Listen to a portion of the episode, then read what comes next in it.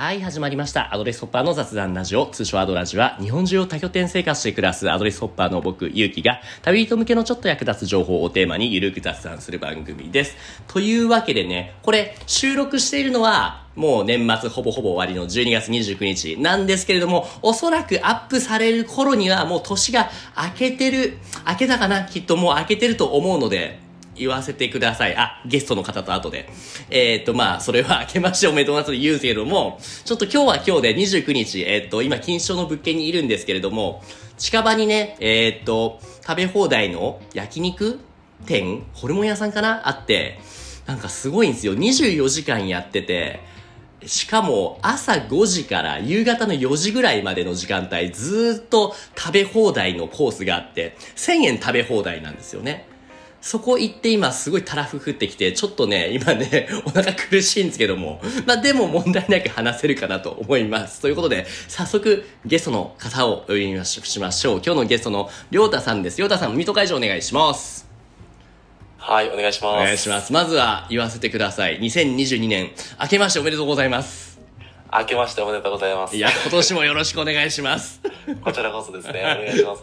言うてホルモンねほんとね、あそう、ホルモン。言うて去年の暮れの暮れの12月20何日かにやった、初めてやったんだよね。そう、もう本当に1週間経ってないぐらいですねほ。んとほんと、こ去年もありがとうございましたとか言える間からじゃないよね。間違いない。え、りょうたさん、りょ、りょうちんとかで大丈夫？いいですよ、りょうちん。あ、じゃあ俺も勇気でお願いします。わかりました。はい。りょうちんとはこの前、どこで、いつ会ったんだっけ？錦糸町ですね。はい本当にまだ1週間経ってないぐらいで。だよね、それこそ酒飲んでみたいな。アドレスのあの物件で、他のね、共通の知人、まあ、勝さんっていうユーザーさんがいて、その、まあ、勝さんと僕は、そう、アドレスユーザー同士、ちょっと友達なんですけれども、なんか面白い子供、おとおと面白い男の子がいるよ言うて、連れてきて、どんなもんかなと思ってあったらね、すごいいろんな意味で、悪が強いよね。あそうですね、嬉しいです、そういうことは。ああ、褒め言葉なんだ。はい、ましたね。まあ、どこがっていうのを聞いてる人はまだわかんないと思うんで、まずそうだな。りょうちんは普段、ごめんなさい、そもそもりょうちん今おいくつですか？22ですね。すごいな。まだこれから、まあ、そんなこと言ったら若いも年も全然関係ないから失礼なんだけれども、まあでも若いは若いですよね。えっと、りょうちんはお仕事で言うと何をしてるんですか？いろいろやっていて、はいはいまずね、会社員と、はいあとは自分で事業もやってたりとか、えええあとは最近投資も始めたんで、まあ投資家、かっこいいですね、投資家ね。え。もうね、最後の一言がなければ、かっこいいよね。そうあとまあ職業じゃないけど、うんまあ、世間一般的には学生とも言われるんで、学生もかな。うんうんうんうんそれが一番わかりやすいけれども、仕事、会社員に、自分の事業に投資もしているってことだね。そうですね。そのじゃあ、え、会社員っていうのはちなみにどういう会社で今働いてるかは聞いてもいいのかな？大丈夫です。はい。とまあ簡単に言っちゃえば、まあ自治体だったりとかはい、あるじゃないですか、教育委員会とか。はいはいはいそういったところに向けて、まあその教育系のサービスを提供しているような会社で今働いてますね。へえ、結構見た目に反してお固めの仕事をしてるんだね。そうですね。結構固めの仕事ですね。ねえ、言ったら悪い悪いけど、まあ、めっちゃ荒いよね、見た目。じゃなくないですよ。あの時どうでした？真面目じゃなかったですか？本当？このでも話し方がだってもう。嘘。そんな意識ないですかまあまあまあまあ。え、でもそうなんだ。え、もともとじゃあその教育に携わる仕事がしたくて今の仕事に入った、会社に入った感じ？あ、実は全くそこはなくて。なんで？俺逆に教育携わってるからさ、そういうの聞いていいなって思うけども、そうじゃなかったらなんで今そういう仕事やってんの？会社で。あのー単純に言うと求めてるのは成長でおうん。で、まあ、世間一般からすると僕はただの学生なんですけど、はいそんな学生の僕に、まあ、1000万とか5000万ぐらいの案件の商談とか任せてくれる会社さんなんで、まあいいななるほどね。と思ってるようなところですね。まあ言ってみたら規模の大きな仕事を繰り返すことで自分にとっての糧にしたい、成長したい、そういうことなのかな？が強いですね。なるほど、なるほど。え、じゃあもうすでに、え、そこはもう1年以上経った？それとももう1年経ってないまだ？経ってないです、まだ。うんうんうんうん。5ヶ月、6ヶ月ぐらいかな。インターンではないの？インターンになるの？形式としてはインターンですけど、ちょっと特殊ですね。えー、何ほぼフルタイムってこと？えっと、他のインターン生と比べると、その、渡してくれる仕事の質だったりとはい。か、規模とかが大きいっていうような状態。あなんでなん？それはなんで他の学生と両親の間でそんなに差が出ちゃうのかな？なんでなんですかね。多分なんかあるんでしょうね。自分じゃわかんないですけど。ど。でもね、わかる。俺も言語化できないけど、なんかありそうって気にさせるよね、話してると本当ですか？そうそうそうそうそうそう。褒められてますよね、これはね。うん俺はそれは、うん、褒めだと思ってますよ。よかったよ。なるほど。でもどう、実際教育系のやってみて、単純に規模が大きいからやり始めたっていう仕事だけれども、教育関連の仕事は実際に繰り返しやってみてどうですか？やりがいというか、面白い、うんいや、つまんないですよ。つまんないつまんないです。なんかそおのう、僕自身やっぱり独立志向っていうか、そういうのが強いので、なるほど。もともとはつまんなかったんですけど、はい最近ちょっとそこのマインドの変化はあって、えーちょっと詳しく聞かせてよ。何が変わったの？いいですようん。あの、今あるんですけど、うんうん。これかな？これ、あ、見えないか。あ、見え見える。あ、俺それ読んだ読んだ。知ってる知ってる。入社、入社1年目の教科書っていう本だよね。っていう本があるんですけどうんうんうんうん僕今までその、自分で事業とかやってたから、はい事業系の本を読んでたんですけど、はい。今月初めて会社員としての本を読んで、おー。そう。なるほどね。で、まあどう？これを読んで、マインドの変化が起きて、今やっぱりそのつまらない仕事でも、すごいうんうん楽しく感じてるような状態ですね。はいはいはい。それは、なんでだろう？そのつまらない仕事でも実際に手をつけてみることで、例えば俺の場合はね、あの、俺の仕事って前話しましたっけ？いや、聞いてないです。あの、えっとですね英語のやつは聞きましたけど。、ね英語の、えっ、と、英語で外国人に日本語を教えるっていうのもあるんだけど、それは派生して起こった、まあ、副次的な仕事であって、もともとは外国人に対してツアーガイドを教えたんだよね。うんうんうん。うん、Airbnb っていうサイトで。で、えっ、と、まあ、それもそう、もうやっぱりもともとはただね、俺アニメオタクなんだけれども、海外のオタクに対して日本の秋葉っていうところをね、案内する。まあ、ただそれだけでやってたつもり、最初は別にそんなツアーガイドなんて大したもんじゃないって思ったけども、やっていくうちにこういうのって、人からの評価が自信につながって、あれ結構俺これできんじゃない？あれ俺結構これ好きなんじゃない？っていう形に、どんどん、なんだろうな、不確定なものが自信に、それが好きに変わっていく、みたいな部分で、実際やってみたら、そうでもなかったものが好きになった。っていうのが俺のケースなんだけれども、うん。この、なんだろう、りょーちんの場合もそのあたりに近いのか、またちょっと僕は違いますねって感じなのかで言うとどうなのかな、違うんですよおおねーどう。いうこと？どういうことじゃ？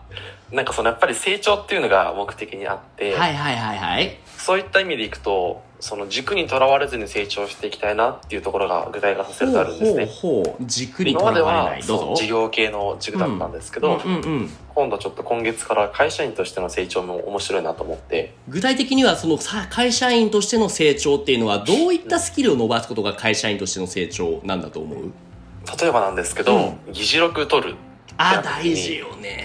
そう。議事録の取り方は一つでも全然やっぱりまとめ方だったりとか、本当だよね。相手の立場に立って考えるかどうかでうんうんうんうん見やすさとか変わってくると思うんですよ。よそういったところはやっぱり会社員になってから学んだことを気づいたところですね。なるほどなるほどね。例えば俺なんかも今ねスススーっと自然と今までやってるいつも収録してる時の今までのゲストさんのその回のデータのタイトルとかサムネとかいろいろまとめてるんだけどこれをまあ言ってみたら議事録みたいなものだよねこれっていうのもやっぱり会社員としての経験があるからそのスムーズにこうやっていろんなツールこういうツール Google えースプレッドシートがあってそれまとめてこれまとめてって今は当たり前にできるけどもこれって何も知らなかったらやっぱすできないもんだからねはい。ああ、なるほど、なるほど。議事録の取り方大事だよね。なるほど。はい他に何かあった？やってみ。例えば、なんだろう、俺だろう、電話の取り方とか、まあね、本当に当たり前のことだけどね、と、うんうんな、何かあるかな他に学んだことをやってみて。すごくたくさんあってそれでいくと、うんうん、どうまあ、ぞ。本当に基礎基礎的なところからいくと、うん名刺の渡し方とか、あね、あね。とか、うんそう。まあ日本ならではなんですけど、はいはいはいそういう慣習とかうん学んだりとか、うんうんうんうんあとやっぱり新卒1年目だからといって、はいまあまだ入社し入社はしてないんですけど、そのうんうん遠慮しない。遠慮配慮はをしない。するけど、うん遠慮はしないと。例えば、うん。会議があるんだったら、そのファシリテーションを僕にやらせてくださいって言われたりとか。ああ、いいね、いいね。その受け身にならないってことだよね。そうです、そうです。うんうんうん。まあその会議中でも、まあ自分も積極的に発言してみるとか、はいはいはいはい。うん、なんか本当にそういうところですね。そっかそっか、いいね。そういうのを学べるのってやっぱ会社ならではな部分はあるよね。だと思いますね。はいって思いましたね。うんうんうん。で、なんだろう、良くも悪くも、もちろんね、すごい仕事ができる人っていう上司の人は見ていて、さ純粋に参考になるけれども、まあ言い方悪いけれども、そうでない上司の人とか同僚もいるわけじゃない？はいはいはい。反面教師っていう言葉もあるよね。はい。あ、この人ここがダメなんだ。翻って僕はじゃあこの人みたいにならないようにこれを気をつけよう。みたいなことも学べるよね。会社にいると。そうですね。それもすごくあると思いますね。本当に面白くて、俺なんかは2年しか会社で働いた経験がないから、うんそれこそまだまだね、その社会人経験としては、まあ不足しているかなと思うんだけども、その経験の中でさえもやっぱりね、学べるよ、いろいろ。俺の話をちょっとしてもいいですか？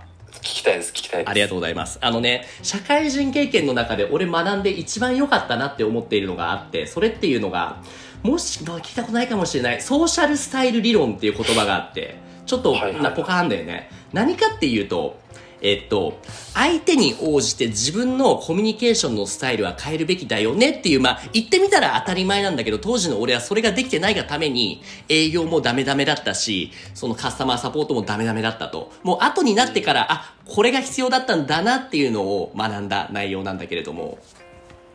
要は、例えばだよ。まあ本当このソーシャルスタイル理論っていうのはもう話し出したら結構長いから、まあ、かいつまんで話すと、まあ人には、えーっとね、えーっとね、大きく分けて4つのタイプがコミュニケーションスタイルとしてありますと。えーっと、区分けの方法としては2軸あって、意見を主張するかしないかっていう意見の軸と、あと感情を抑えるか出すかっていう感情の軸。これ、感情を抑えて意見を出す場合はこのタイプであったりとか、感情を出してなおかつ意見も聞くタイプはこのタイプみたいな話で4つに分かれますと。で、この理論を使って僕が学んだこととしては、えーっと、自分のタイプがどこにあるかを学んで、今後会うであろう、例えば社長であったり、その取引先相手に対して、出会って数秒でその人のタイプを判断して、その人が喜ぶような受け答え、この人が、たらこういう話し方だとちゃんと話を聞いてもらえるであろう、その話の差し方っていうのをすぐに判断して、実践に移すことによって、すごいね、断られにくくなった。す好かれるようになったっていうソーシャルスタイル。そうそうそうそうそう。が面白い。曲、なんか分かりやすい例を言うと、今でこそ改善されたんだけど、俺はもともとこの、えっ、と、4つのタイプでいう中のエイエイミアブルタイプって言って、要は、えっ、と、結果よりも家庭を大事にする。あの、なんだろう、みんなで協調仲良くやろうぜみたいな感じの、そういうタイプよ。うん。そういうタイプだったんだけれども、俺がいた会社っていうのは、まあ、まあ当たり前っちゃ当たり前なのかな。真逆のドライビングタイプって言って、そんな感情はどうでもいいから、結果を出そうぜみたいな形の、見方悪いけども冷徹な、結果のために数字のために突き走るみたいな、そういう人たちが多い組織の中に真逆の俺が入ったら、そりゃ合わないわけよ。はいはいはい。それだけでやったらね。でも、今になって思うのは、やり方さえ工夫すれば、例えば、会話するとき、なんだろうな、すごい長ったらしく話すのではなくて、えっと、10分だけ時間をくださいと。言いたいことは2つありますと。で、結論その2つを言って、その後に、その詳しい部分を話すみたいな。こういったコミュニケーションって、やっぱり社長さんとか偉い人って、彼ら時間ないじゃない。うん。だからこういうコミュニケーションの方が、もちろん喜ばれるよね。なるほど。でも逆にそうじゃない社長も中にはいるわけよ。その結果じゃなくて、仲良く、その後、もう、なんだろう、紆余曲折を経てのタイプが好きな人っていうのが分かったら、もう世間話雑談ばっかりするよ。はいはいはいはいはい。結果その方がその人にとっては好かれるから。うん。うん。っていうのを判断して、それに応じてコミュニケーションできるようになるだけでかなりね、どこでも通用するように俺はなったと今思っていますと。逆にそれができなかったから、社会人時代、本当に相手の神経逆なでするのがうまかったって言ったら、まあ、あの なるほどね。そうなんだよいいっすね。初めて聞きました。そう、なかなか面白いからぜひ今度ね、時間ある時に学んでみてほしいなと思います。っていう長くなっちゃったけどね。ありがとうございます。ソーシャルスタイル。そうそうそうそう、コミュニケーションで本当にね、難しいよね。難しいですね。僕もうん。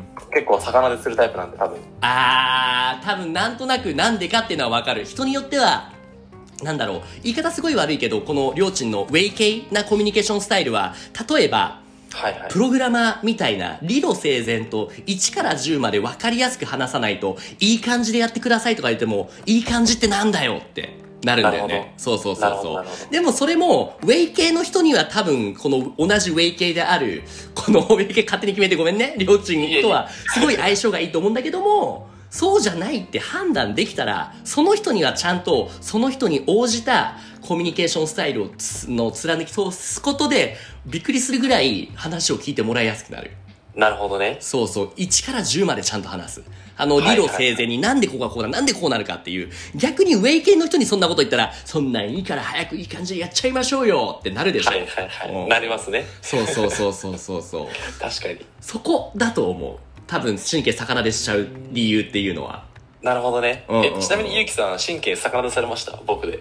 えっとね、俺はもう大体もうすで、すべてのタイプの人を知ってるから、このタイプなんだなって分かっててもうならないです、俺は。おーだからなる人がいるのは事実だなとは思う。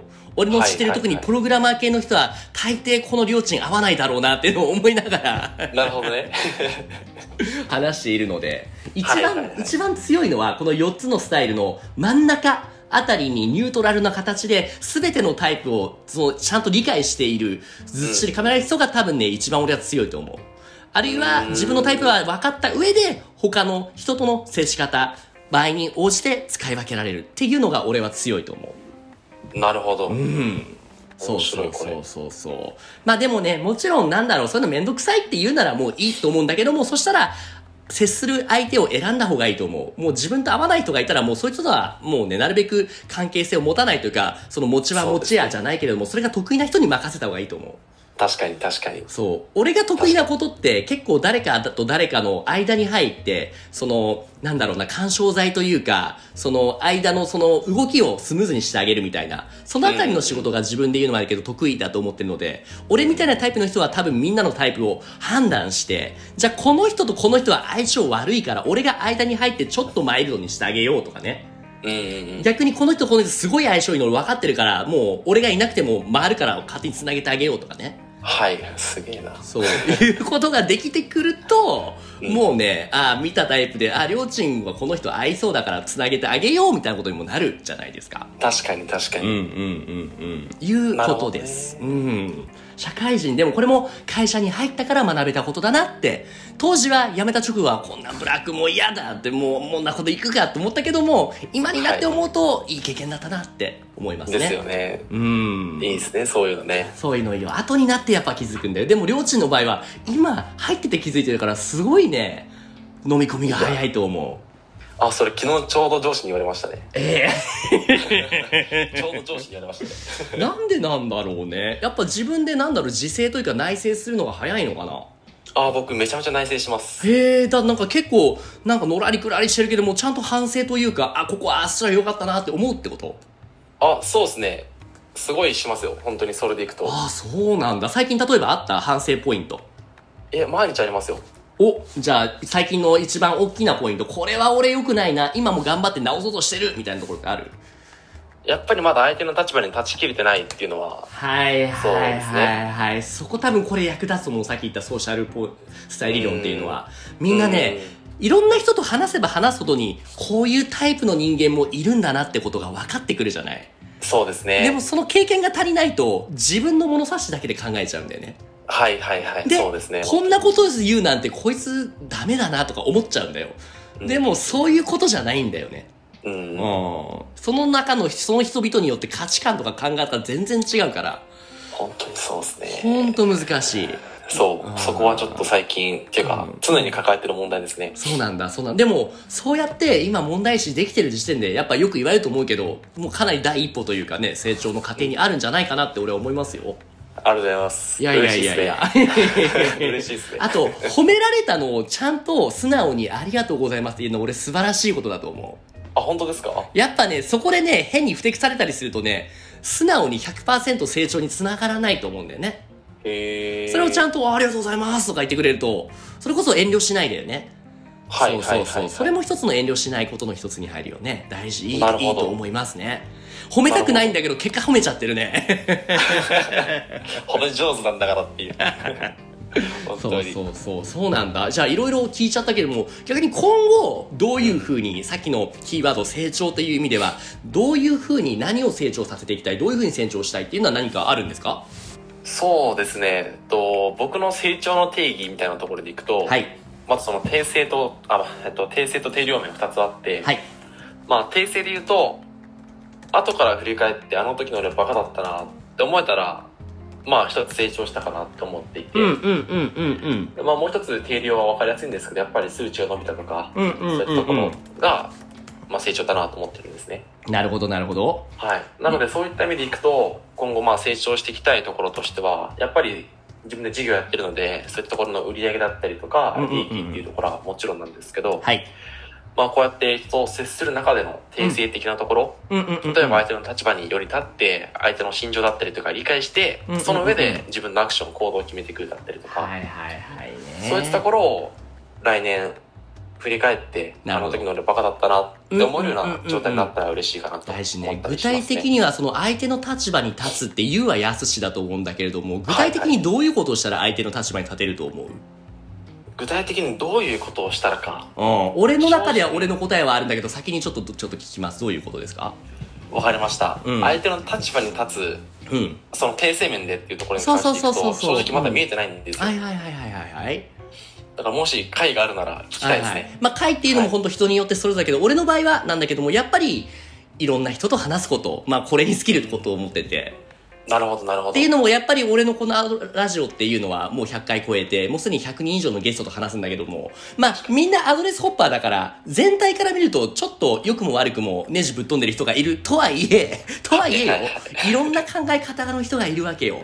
人によってはすごい俺がね本当わかる本当ね同じこと考えてねって人もいればえそこでそう思うんだって人もいるんだけれども今までの俺だったらその後者のそういうことを思うなんてって思ってたそれぞれに対してはそんなことを思うんでこの人は悪い人だみたいに思っちゃったこともあるんだけれどもそうではなくていやさっきも言ったようにこういう考え方もあるんだなっていうそこで止めておけるそれを繰り返し繰り返し話していくことで必ずしも自分の考えがま、めまえっとマジョリティではないってことに気づけると思うんですよね。うんやっぱ話してると、あ、こういうタイプもいる。なんならこういうタイプのが多い。あ、俺マイノリティじゃん、みたいな。人と話せば話すほどに、結局、自分っていう存在が浮き彫りになってくるから、自分を知るためにこそやっぱりいろんな人と話すべき。まあ、会社も大事なんだけれども、できればいろんなコミュニティに属して、うん自分と毛色の違う人とたくさん話してみるのが大事かなって思いますね。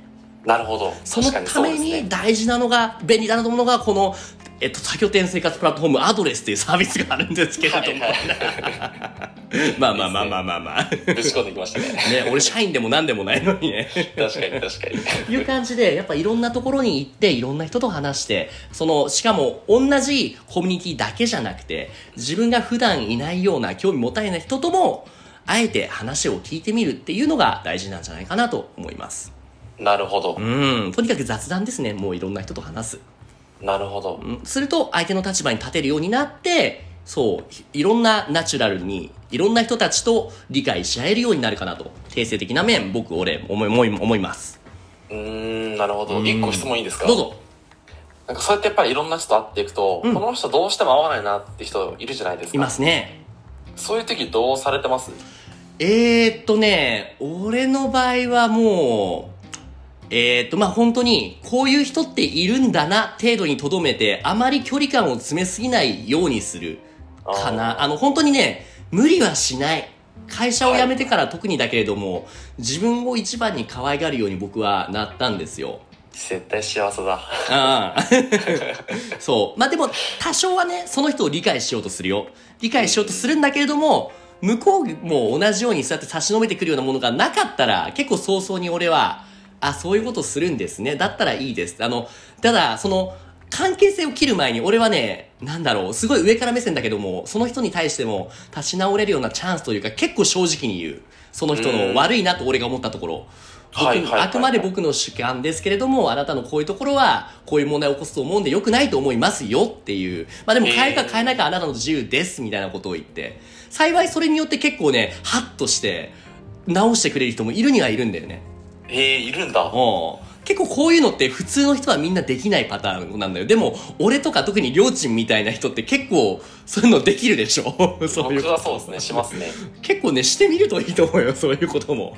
なるほどね人に言ったことがないんですよね僕そういうのいいと思う。特にね、年上の一言そういうことするとね、喜ばれる。なんでかっていうと、もう年を重ねて、特にお上の立場になればなるほど、そうやって人から怒られたり詰められる機会がないんだよ。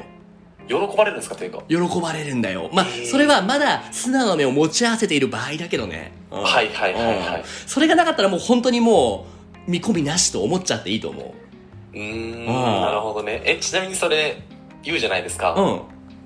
めちゃめちゃ大激怒されたとこないんですか？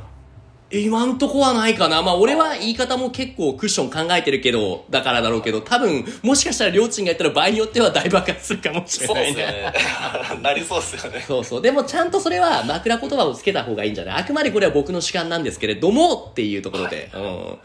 あの、気をつけなくちゃいけないのは、こうしないといけませんよとかって当たり前を当てはめるような形で説明をすると、向こうからすると、何を偉そうになっちゃうから、僕はこう思ってますっていう。まあでもそれが答えではないですよっていうところを。一つの前提として伝えておくっていうのがヒントかなと思いますよ。あー、なるほどうん。あ、すごいわかりやすいです。う確かに。ん、ありがとうございます。なるほどね。ね。ありがとうございます。いえいえいえいえ。参考にしますはいはいはい。あとはね、質問力高めるといいね。あー、質問力ね。うん、よく聞くでしょ。なんかね、YouTube 大学あっちゃんの動画とかでも、俺はすごいそれです、ハマったんだけども、結局、はいはい俺は日本語の先生をやってるって話したじゃないですか。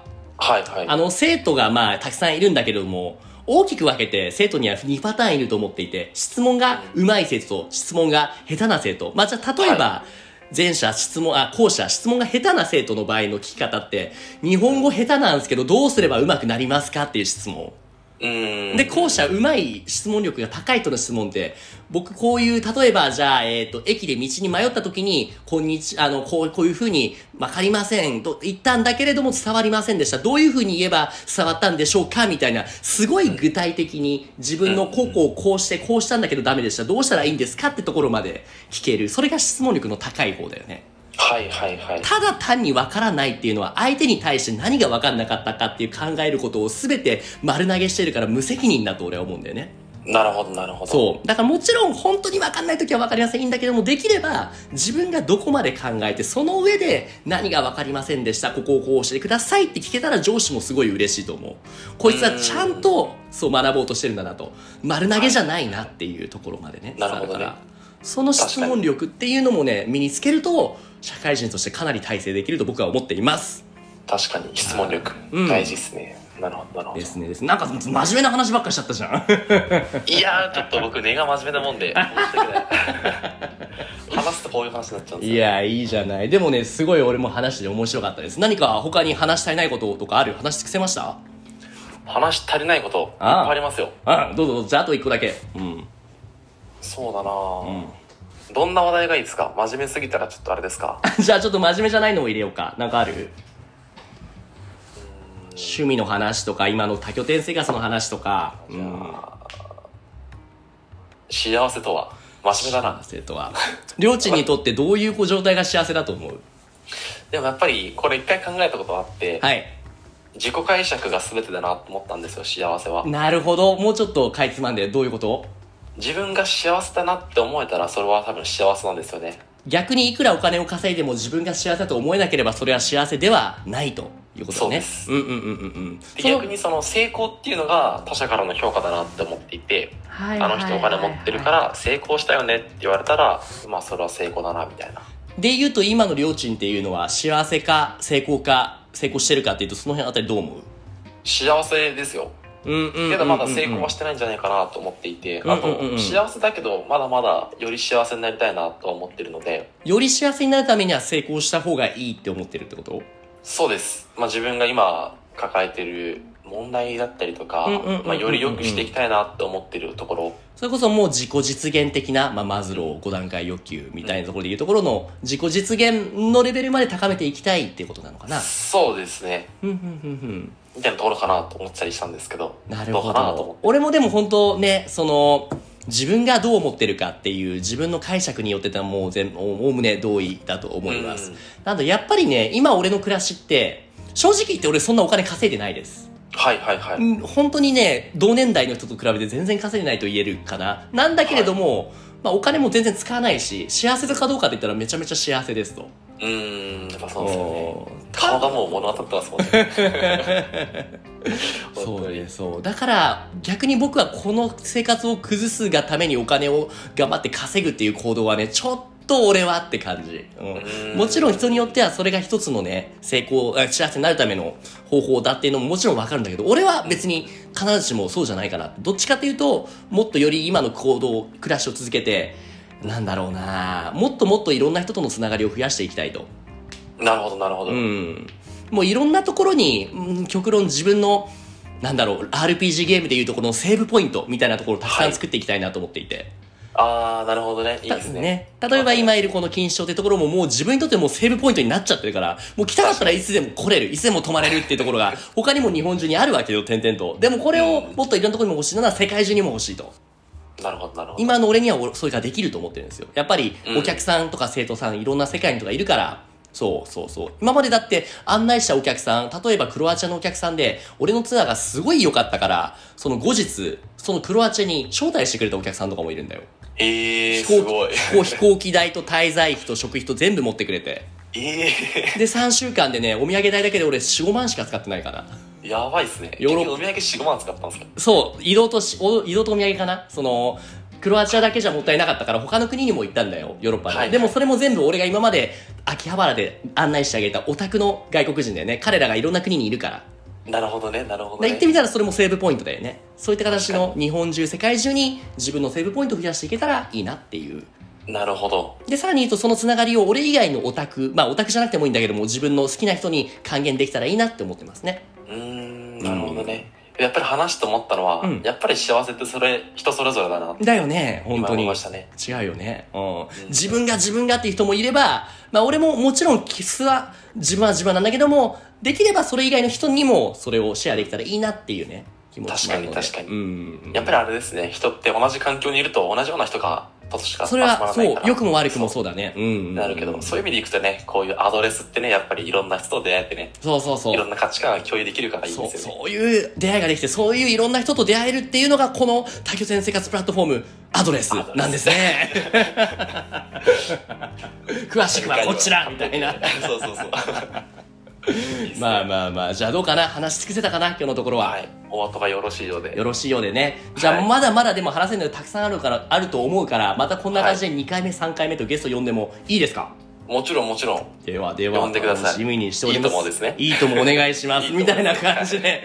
じゃあまた他の拠点で会えたらいいね。あ、そうですね。全然、はいもういつでも行くので、ね呼んでください。というわけで、今日のゲストは肩書きなんていうの？りょうちんの肩書き。え？肩書き。初めて聞かれたんですけど。今日は、今日のゲストは何々々のりょうちんでした。みたいな感じで言うと。じゃあ、なんだろう。あ、でもこれまで、ほらあの、インスタグラムのフォロワー2、30万人ぐらい作ってきたんで、えー、そんなにいるの？